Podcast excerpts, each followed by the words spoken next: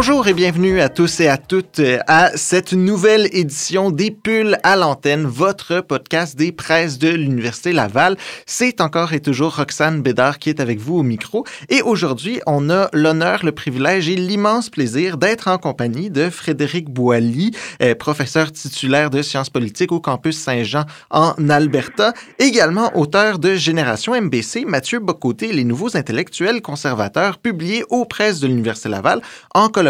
avec le CEFIR du Cégep Édouard Montpetit. Bonjour, Monsieur Boily. Bonjour. Ça va bien? Ça va très bien, vous? Ben oui, ben oui, merci. Donc, on va commencer avec notre première question. Monsieur Boily, qu'est-ce qui vous a amené à écrire ce livre?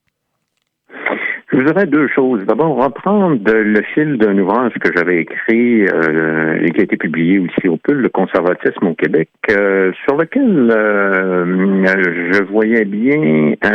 où j'arrivais à la fin qu'il y avait peut-être une nouvelle, disons, génération d'intellectuels conservateurs au Québec qui commençait à se faire entendre. Mais ça, c'était au tournant des années 2010, donc les analyses étaient plutôt à ce moment-là dans l'ouvrage un peu plus, disons, lacunaires et un autre ouvrage que j'ai publié aussi euh, auprès de l'Université Laval, euh, à savoir Droitisation et populisme, mais celui-là plus récent, c'est-à-dire qui a été publié en 2020, où justement, euh, je revenais aussi sur l'idée que la droite s'était modifiée depuis les années 80 et que lorsqu'on parle de droite, ben c'est pas toujours la même droite qui traverse de manière identique à elle-même le temps depuis les années 80. Et c'est dans ce contexte-là que j'ai voulu m'intéresser à ces jeunes intellectuels, dont Mathieu Bocoté l'intellectuel fort, disons, euh, et qu'il euh, s'agissait de montrer que cette nouvelle euh, génération d'intellectuels conservateurs qui se disent euh, de droite explicitement, donc pas seulement Mathieu Bocoté, et qui se réclament donc, comme je viens de le mentionner, de la droite et du conservatisme, ont pris beaucoup plus de place dans l'espace intellectuel québécois et même français, notamment dans le cas de Mathieu Bocoté, et que par conséquent il fallait s'y arrêter à nouveau. Il fallait offrir, euh, disons, euh, une vue d'ensemble de, des grandes orientations intellectuelles de ce groupe qui, euh, ce que j'essaie de montrer dans l'ouvrage, a pris de plus en plus de place sur la scène intellectuelle québécoise. Donc, quand vous parlez de droite, vous parlez de droite au pluriel. Qu'est-ce qui définit cette génération d'intellectuels, justement? Oui, euh, c'est euh, la question en fait qui se pose, à savoir comment on peut les euh, définir. Moi, je les ai définis par une triple critique, c'est-à-dire une triple critique de certaines évolutions contemporaines, à savoir une critique d'abord du multiculturalisme canadien, et euh, une critique très forte là, euh, qui n'était pas nécessairement nouvelle euh, au Québec, parce que d'autres intellectuels avaient déjà critiqué le multiculturalisme, mais on peut critiquer le multiculturalisme de manière tout à fait, je dirais, normale ou scientifique. il y aurait,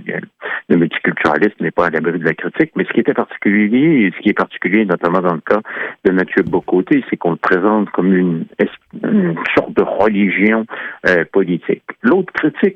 c'est celle du politiquement correct, qui est bel et bien, qui est bien dans l'air du temps et qu'on retrouve un peu partout euh, également, notamment euh, du côté de la France, euh, là où ça brûle intellectuellement des intellectuels comme Mathieu Boccoté et d'autres. Donc, une critique du politiquement correct qui est présentée non pas simplement sur un mode critique, encore là, on, peut tout à fait critiquer légitimement le politiquement correct, mais comme étant l'émergence d'un nouveau totalitarisme. Et d'ailleurs, la question du multiculturalisme est vue aussi sous l'angle d'une nouvelle religion politique. Et finalement, la troisième critique, c'est celle du souverainisme, c'est-à-dire du projet souverainiste tel qu'il a été pensé après le référendum de 1995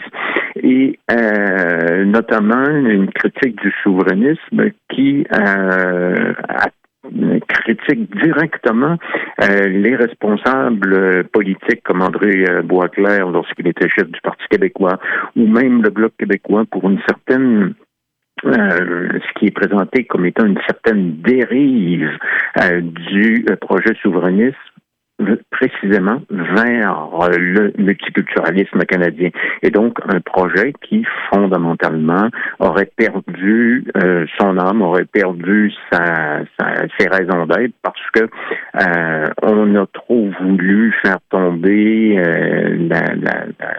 l'espèce de critique qu'on faisait du côté du souverainisme, comme quoi c'était un projet euh, ethno-culturel euh, qui n'était pas en phase avec euh, les, projets de nationalisme civique. Donc, c'est cette triple critique-là que je retrouve un peu partout chez eux, qui permet donc de dire que c'est cette droite intellectuelle qui euh, critique ces éléments-là et qui propose aussi un contre-projet, je dirais, le projet d'un nationalisme conservateur parfaitement assumé, c'est-à-dire que euh, le nationalisme conservateur existe euh, depuis longtemps dans l'espace politique et intellectuel québécois. Il avait disparu dans les années 60 ou au tournant des années 70, surtout avec la montée du Parti québécois, mais a fait une réémergence dans les deux premières décennies du 21e siècle. On va euh, s'intéresser justement à ces euh, trois critiques au projet euh, des conservateurs, de ces nouveaux conservateurs. Mais avant, j'aimerais savoir, Monsieur Boily, pourquoi parler d'une génération d'intellectuels? Parce que vous parlez quand même de personnes allant de Mathieu Bocoté à Étienne Alexandre Beauregard, qui ont quand même une bonne vingtaine, trentaine d'années de différence en âge. Comment est-ce qu'on définit justement cette génération? Pourquoi parler d'une génération d'intellectuels? Oui, c'est une excellente question et j'ai pas mal travaillé à ça, justement, essayer de circonscrire le, terme euh, ou le concept de génération euh, qui peut être défini de différentes manières. La façon dont vous nous en avez parlé, justement, ça se définirait par euh, l'âge, l'âge du l'âge légal, l'âge du baptistère d'une certaine façon, c'est-à-dire que on appartient à une génération en fonction du moment où on est né. Donc, si on est né avant les 1960 donc on risque d'appartenir à la génération euh, des euh, bébés boomers. Euh, mais la façon dont moi j'ai circonscrit le concept de génération, c'était plutôt le moment où les intellectuels en question se mettent à écrire. C'est-à-dire que Mathieu Boccoté fait son émergence sur la scène intellectuelle et médiatique à partir surtout du tournant des années 2010 et il se fait connaître par des ouvrages qui s'inscrivent dans un contexte et qui est le contexte de l'après-référendum de 1995.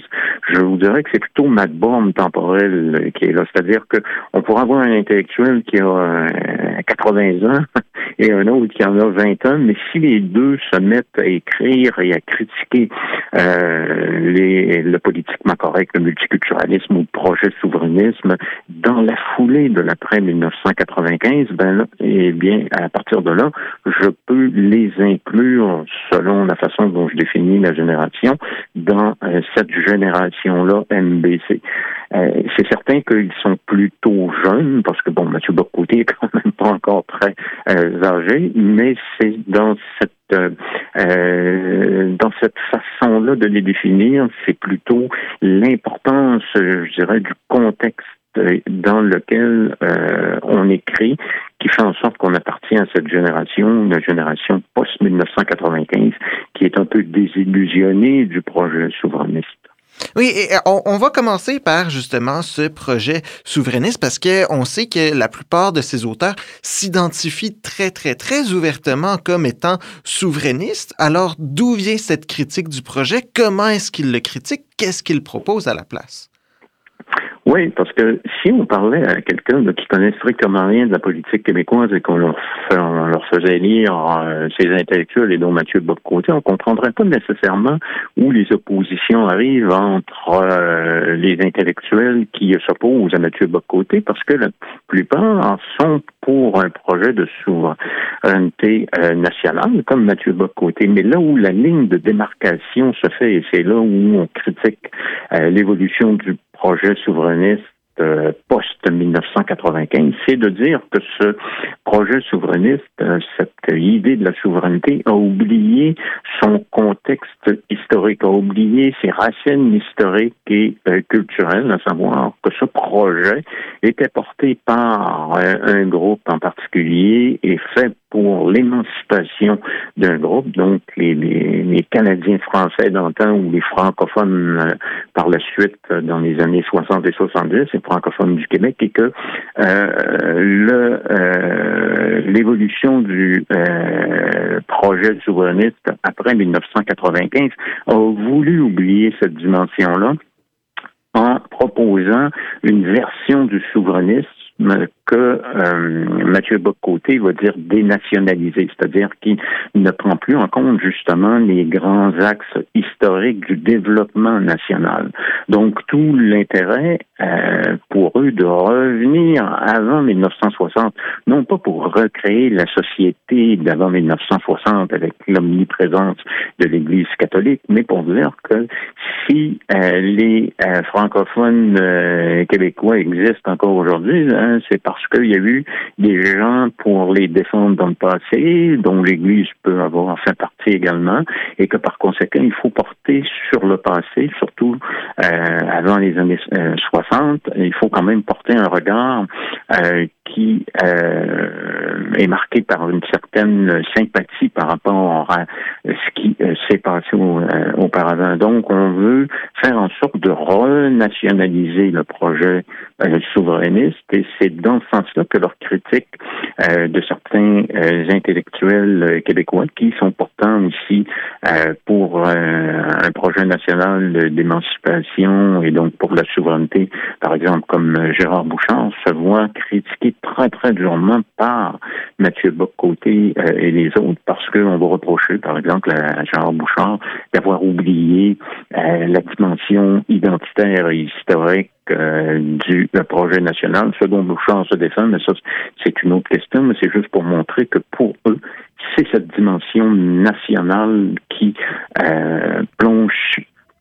ses racines dans le passé et qui doit être réactualisé, évidemment, mais réactualisé à l'intérieur euh, d'une configuration souverainiste où euh, ces dimensions-là ne sont pas mises de côté. Mais dans ce cas-là, pourquoi est-ce que on euh, vous les définissez comme conservateurs plutôt que réactionnaires? Parce que vous tenez à faire cette euh, cette définition-là. Comment est-ce qu'on peut conjuguer cette euh, cette volonté-là d'avoir un certain retour au passé sans les sans utiliser le terme réactionnaire, en fait en rejetant le terme réactionnaire? Oui, je tenais à bien euh, distinguer euh, conservateur de réactionnaire parce que réactionnaire a une euh, connotation péjorative et on entend souvent par réactionnaire des gens qui veulent retourner ou faire ressusciter le passé comme il était auparavant et donc un retour au passé dans un dans, une optique presque traditionnaliste et donc d'où le terme de réaction. mais à mon avis, ça ne saisissait pas l'essence euh, de la critique de Mathieu Bocoté et des autres, à savoir que ce qu'on propose, euh, c'est pas un retour au passé intégral, mais un conservatisme qui s'abreuve à certaines dimensions euh, du passé, des dimensions du passé qu'il faut garder, notamment celle de la lutte auparavant des Canadiens français pour euh, survivre, la survivance et euh, la lutte par la suite euh, des francophones québécois à partir des années 60 qui essaient à l'intérieur du Québec de se forger un État québécois. tout le problème, cependant, et ça c'est un problème qui n'est pas particulier à Mathieu Bocoté et les autres, c'est le problème pour les conservateurs d'arriver à, à, identifier ce qu'il faut garder du passé et laisser euh, tomber euh, dans le passé et donc de garder une certaine ligne du temps sans nécessairement se voir accusé justement d'être euh, des réactionnaires. Et donc c'est un équilibre qui est très difficile à trouver pour les conservateurs en général et pour les conservateurs québécois et un équilibre qui est difficile à trouver aussi lorsque vient le temps de vouloir le traduire politiquement. On peut en parler donc de manière intellectuelle ou académique, mais lorsque vient le temps de, de, traduire tout ça politiquement pour un projet souverainiste qui euh, plongerait ses racines dans le passé, ben là,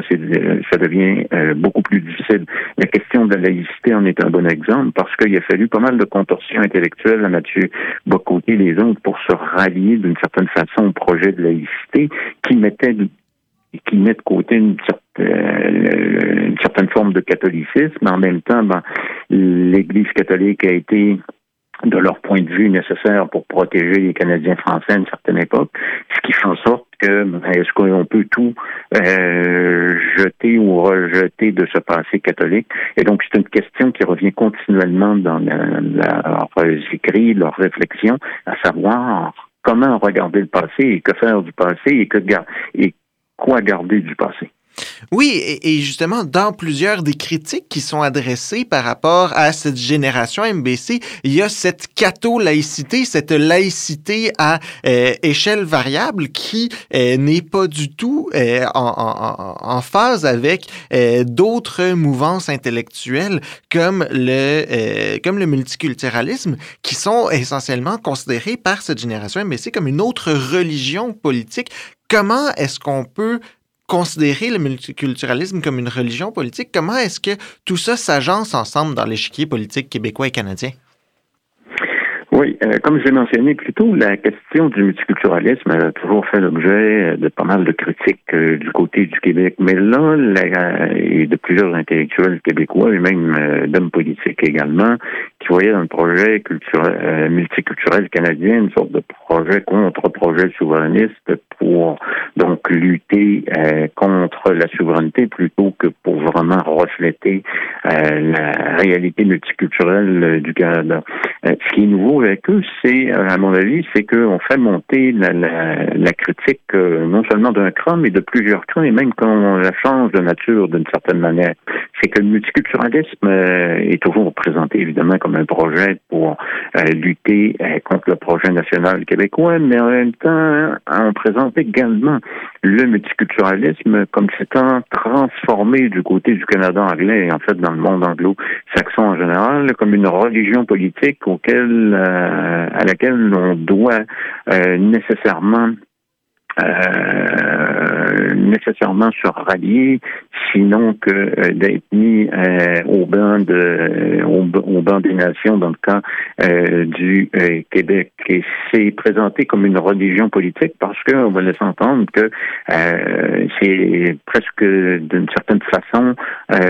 impossible de critiquer le multiculturalisme du côté du Canada anglais et que le multiculturalisme est présenté comme étant la seule et unique voie euh, acceptable sur le plan politique et que si on rejette le multiculturalisme, par conséquent, ben, on rejette pratiquement toute la modernité euh, politique. Donc c'est en ce sens-là que euh, on fait, ou en tout cas que Mathieu Bock-Côté et les autres, euh, jeunes qu'on fait du côté du Canada anglais, du multiculturalisme, une religion politique qui a ses adhérents, qui a ses, ses, ses grands prêtres avec ses rites, et ces choses-là, exactement comme une religion. Euh, la critique que je fais de ça, c'est de dire que ben, le terme de religion politique était en fait utilisé pour décrire des mouvements totalitaires dans les années 30 et les années 40, et que la critique du la, critique totalitarisme qui présentait euh, le nazisme ou euh, d'autres formes de isme de ce type comme étant des religions politiques, ben, ça allait très loin. C'était vraiment beaucoup plus euh, intense et qu'avec le multiculturalisme canadien ou anglo-saxon, on n'en est pas euh, encore euh, rendu là et qu'on risque pas, à mon avis, de s'y rendre non plus, même s'il peut y avoir un multiculturalisme qui essaie lui aussi d'imposer certaines certaines choses. Oui, et, on va aller justement à cette troisième critique, cette critique du néo-totalitarisme, euh, cette peur de ne plus pouvoir rien dire. On, l'entend souvent, celle-là, on peut plus rien dire. Déjà, est-ce que c'est vrai? Est-ce que c'est une crainte qui est fondée? Est-ce que c'est une crainte qui mène quelque part? Oui, euh, dans euh, cette critique-là du politiquement correct qui est présenté comme un néo-totalitarisme, un nouveau totalitarisme contre lequel il faut lutter, euh, il y a du vrai et du faux. C'est-à-dire que effectivement, je pense qu'il y a du politiquement correct qui fait en sorte euh, il y a des choses quand même là, qui euh, sont plus difficiles à exprimer qu'auparavant. On le voit avec de multiples controverses. Le problème, c'est comment arriver à évaluer efficacement euh, sur le plan scientifique la portée de ce politiquement correct, est-ce qu'il est aussi fort, aussi présent que euh, on le euh, présente, euh, notamment chez Mathieu Bocoté et d'autres, qui en fond, comme je l'ai mentionné, une sorte de néo-totalitarisme, ou alors ben, on se trouve tout simplement dans une dynamique qui existait dans le passé, à savoir que chaque époque c'est disons c'est tabou. chaque époque a son propre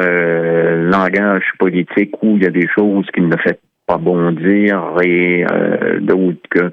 euh, on peut mentionner mais à mot couvert ça on pourrait dire que euh, c'est pas nécessairement nouveau. Évidemment il peut y avoir l'effet amplificateur des médias sociaux aussi qui viennent un peu forcer la note par rapport à ça. Mais j'en reviens aussi à la même critique que je fais euh, du euh, multiculturalisme présenté comme une religion politique, à savoir que présenter le politiquement correct comme l'avènement d'un néo-totalitarisme, euh, ben, ça me semble pour le moment exagéré, malgré les torts et travers du politiquement correct, euh, bien documenté, mais justement, on revient souvent sur les mêmes exemples qui sont répétés à nauseam. Donc, je dirais pas qu'il n'y a pas de problème, mais je n'en ferai pas un problème néo-totalitaire. C'est pourquoi euh, je voulais m'arrêter dans ce chapitre-là en particulier sur euh, la question du politiquement correct pour essayer d'évaluer cet aspect euh, supposément totalitaire du politiquement correct. Donc, on voit qu'il rejette le multiculturalisme, on voit qu'il rejette le politiquement correct, on voit qu'il rejette une version du souverainisme qui ne serait pas ancrée dans l'histoire et, la nation québécoise. Mais qu'est-ce qu'ils veulent? C'est quoi l'objectif de cette nouvelle génération de conservateurs? La question pour eux, euh, c'est qu'est-ce qu'ils vont faire? Et le qu'est-ce qu'ils vont faire? Eh bien, c'est revenir à la communauté nationale, une communauté nationale qui se définit en fonction d'une optique euh, conservatrice. Euh, c'est ce que j'essaie de montrer dans le, chapitre 5 de l'ouvrage pour montrer que ce qui est proposé par ces intellectuels, d'une certaine façon, c'est un retour à une communauté nationale qui est définie par son histoire, définie par un groupe en particulier, euh, un groupe francophone, que les autres sont invités à se joindre à ce groupe, mais invités pour autant qu'ils participent, qu'ils participent, pardon, à la à l'histoire de ce groupe, à la défense des valeurs de ce groupe, et évidemment qu'ils adoptent euh, le français euh, comme langue. Donc, c'est en ce sens-là que ce qui est proposé ici est de manière explicite euh, beaucoup plus explicite que ça ne l'était dans le passé, parce que dans le passé, c'était la, disons, dichotomie entre le souverainisme et le fédéralisme, alors que maintenant, c'est plutôt la dichotomie entre les euh, nationalistes euh, identitaires et ceux qui proposeront un projet souverainiste conjugué à une certaine forme de multiculturalisme. Dans leur cas, c'est de dire que le, le, retour à la nation nécessaire et d'autant plus nécessaire dans un contexte de mondialisation et dans un contexte même de euh, pandémie où on a vu un retour de l'État, où on a vu les, populations euh, se euh, retrouver ou se réconcilier avec leur État national pour assurer leur protection sanitaire. et donc tout concourt, selon eux, à ce que l'État national joue euh, un rôle encore plus grand euh, dans le passé. Et ça, c'est assez ben, c'est particulier aussi, c'est que euh, on ne retrouve pas nécessairement une critique du fédéralisme comme on le faisait dans les années 70, 80 ou 90. Euh, c'est pas le régime fédéral qui est rejeté, c'est plutôt le régime multiculturaliste canadien qui est euh, rejeté. Et ça aussi, c'est une nouveauté et ça permet de comprendre aussi, puisqu'on rejette un régime multiculturaliste canadien et qu'on ne veut pas euh, voir importer au Québec, ben on propose un, régime national conservateur organisé autour de certaines valeurs historiques et euh, certaines valeurs culturelles. Donc, est-ce que c'est comme ça qu'on a pu voir apparaître euh, des partis au 21e siècle comme l'Action démocratique du Québec et la Coalition Avenir Québec, pour qui la position souverainiste est, plutôt floue, mais pour qui la position nationaliste, elle est, elle, complètement assumée? Quelle est l'influence que ces penseurs-là, ces intellectuels peuvent avoir eu sur la politique québécoise? C'est ce que j'appelle, moi, une influence indirecte. C'est-à-dire, c'est pas une influence directe au sens où, euh, à mon avis, ce ne sont pas des intellectuels organiques qui auraient travaillé là euh, pour chacune des formations politiques et rédigé des programmes, des choses comme ça. Mais une influence indirecte parce que, et notamment dans le cas de Mathieu Bocoté, on a pu euh, disséminer, diffuser ses idées sur des tribunes médiatiques euh, très lues, très connues des deux côtés de l'Atlantique. Euh, dans le cas de Mathieu Bocoté, mais en fait, il n'est pas le seul. Et donc, on a pu euh, faire avancer ou proposer un ensemble d'idées qui a été rendu par la suite disponible à des formations politiques comme l'Action démocratique du Québec ou encore plus, je dirais, la coalition Avenir Québec, et peut-être même dont François Legault, lui, qui se réclame parfois explicitement de Bocoté, qui a recommandé la lecture de certains de ses ouvrages. Donc, influence indirecte au sens où, euh, du côté, par exemple, de la coalition Avenir Québec, on s'est aperçu que si le projet souverainiste euh, avait perdu euh, beaucoup de son élan, à l'inverse, l'élan du nationaliste, lui, restait encore important et que pour un parti politique, ben, c'était peut-être important d'avoir une sorte de d'architecture euh, nationaliste à l'intérieur du programme, ce qu'a fait l'action, euh, ce qu'a fait pardon la coalition Avenir euh, Québec avec euh, François Legault. Et c'est là où je reviens à l'idée d'influence directe, c'est-à-dire que la coalition Avenir Québec n'aurait pas,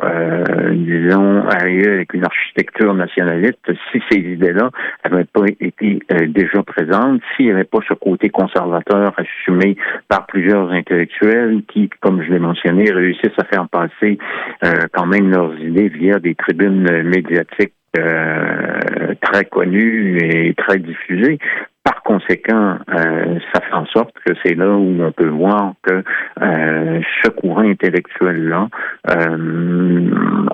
a eu une certaine influence sur la scène politique québécoise.